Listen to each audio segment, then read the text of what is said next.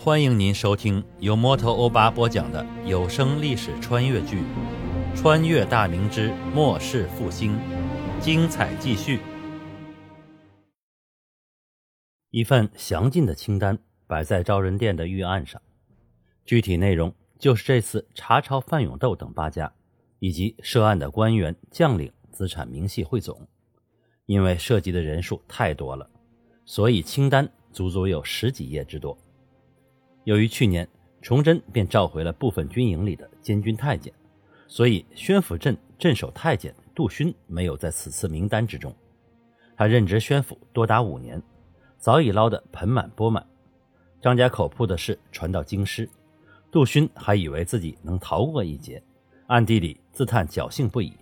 但崇祯对这个历史上臭名昭著的被逐小人，怎能轻易放过呢？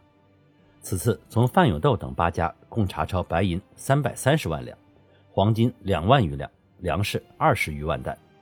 八家在宣府、大同、太原、西安等处的商铺百余间，其他诸如药材、布匹、茶叶、绸缎、铁器等物资无法计数。单单从王登库和晋良玉府中的地窖里，就搜出数个银冬瓜，每个重达几百斤，可见这几家数代积累之豪富。涉案的官员将领主要是宣府镇为主，其中卫所指挥使三人，宣府镇八名参将有六人参与其中，游击将军五人，其余的千总、把总上百人，下面的百户、小旗、对正等等数不胜数。文官主要是宣府衙门内的布政使、左右参政、按察使都涉及其中，衙门里的各房书吏、书办、捕头、捕快涉案的基本都与此有关。范永斗等人从来不吝惜钱财，但凡能说得上话的，不管是官职大小，年节之礼都会送到。所以在宣府一带的官场中，八家不管大事小情，只要府中有管家出面，都可以顺利的办妥。宣府巡抚和巡案虽未牵扯其中，但其身边的师爷、管家也得了不少好处。总体来讲，宣府文官系统虽然也腐烂透顶，但作恶不算太大。给予八家最直接帮助的就是军队了。锦衣卫从这些人的家中共抄出白银八十万余两，黄金五千余两，店铺若干。多年来索贿受贿，甚至直接入股其中，积攒多年的财富，眨眼间变成了别人的。遵照崇祯的指示，锦衣卫在孙承宗和杨国柱的配合下，在督府标营的武力压制下，将军中涉案之人全部逮获。并且重要的将领的府邸进行了查抄，在这期间，宣府镇分守西路的参将张振远主动退还两万两银子的受贿，其部下的游击焦志刚和耿庆贿赂看守他们的士卒，将消息递出，两名属下数名千总、把总等人纠集部下两千余人攻打牢狱，试图将两名游击救出，但被总督的标营击溃，叛军死伤数百，余者或逃或降。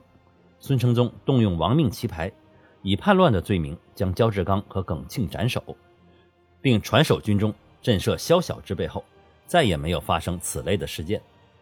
崇祯大体翻看一下后，就把清单放在了御案上。作为皇帝来讲，没必要做到和账房先生一样仔细查看。查抄过程中的一些猫腻，他大概也清楚，但这些都是细节。又要马儿跑，又要马儿不吃草。这些都是混蛋逻辑思维，人的本性就是趋利的，忠义之士也是要养家糊口的。他思忖半晌之后，开口说道：“这次张家口铺之事令人震惊，没想到九边重镇的官军腐烂到如此地步，为一己之私利，竟然置大明的江山社稷和百姓的性命不顾，公然资敌。乱世需用重点，此次资敌行为中。”牵扯较深的各级官员将领、士卒小吏，其行为已与奴贼无异，必须严惩。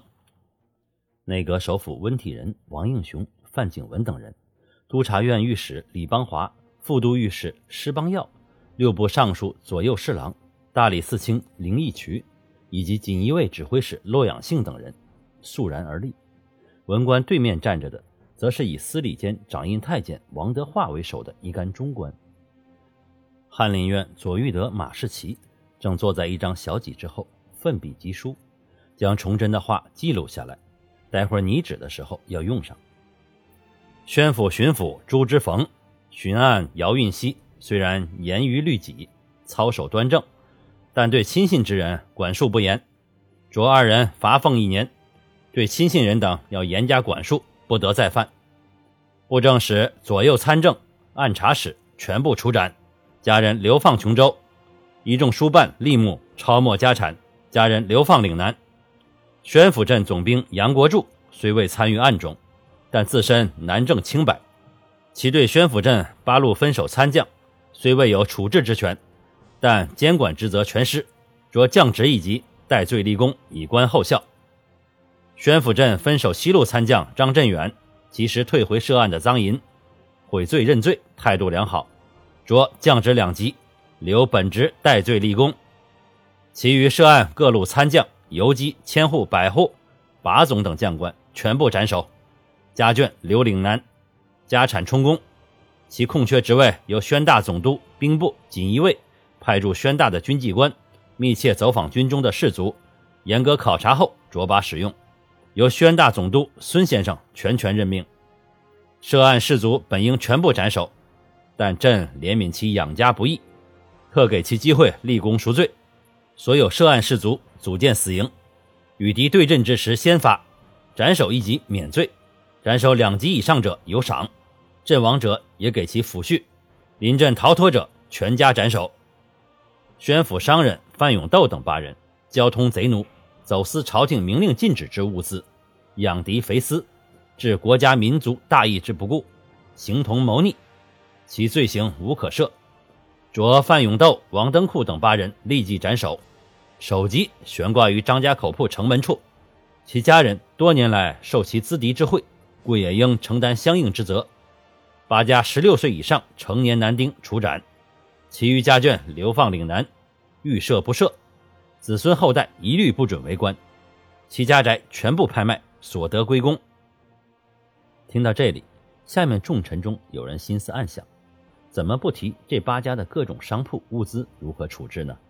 张家口铺查抄多日，消息早已传到京城，有人已盯上了八家留下的商路，想趁机贱买八家的资产以及人手，填补八家留下的巨大缺口，所以已经动用关系。找到内阁及其他重臣，以便在官府拍卖资产时夺得先手。但皇帝连提都没提这茬，这时谁也不敢多问。看来要等散会后找中宫打听一下皇帝的意思。说了半天，崇祯也感到口干舌燥，端起茶水一口气喝下，然后干咳了一声，清了清嗓子：“侯卿，此次查抄所得的银两，你户部独得一百五十万两。”这些银两你要精打细算，找你伸手的人会很多，但要分出轻重缓急。除却官员吏目等人的月薪外，其他的名目必须账目清楚。朕会派人查账，一旦出了问题，朕唯你是问。侯勋一听，如此大的一笔进项入了国库，本来愁得像苦瓜一样的脸上，顿时神采飞扬。他喜笑颜开的出列施礼道：“啊，启禀圣上。”臣定叫一两银子也要花得明明白白，不负圣上的一片苦心。崇祯笑道：“这许多日子以来，侯卿辛苦了，卿的功劳朕都记在心里。户部还是要多想办法开源才好，这种外财并非长久之计。”侯勋拱手称是，退回班列，心里开始琢磨如何分配这笔大财。崇祯接着说道：“锦衣卫早在半年前。”就对张家口铺的相关人等展开调查，在范府斩杀贱奴五人，其中牛录张京一员，此案中当为首功。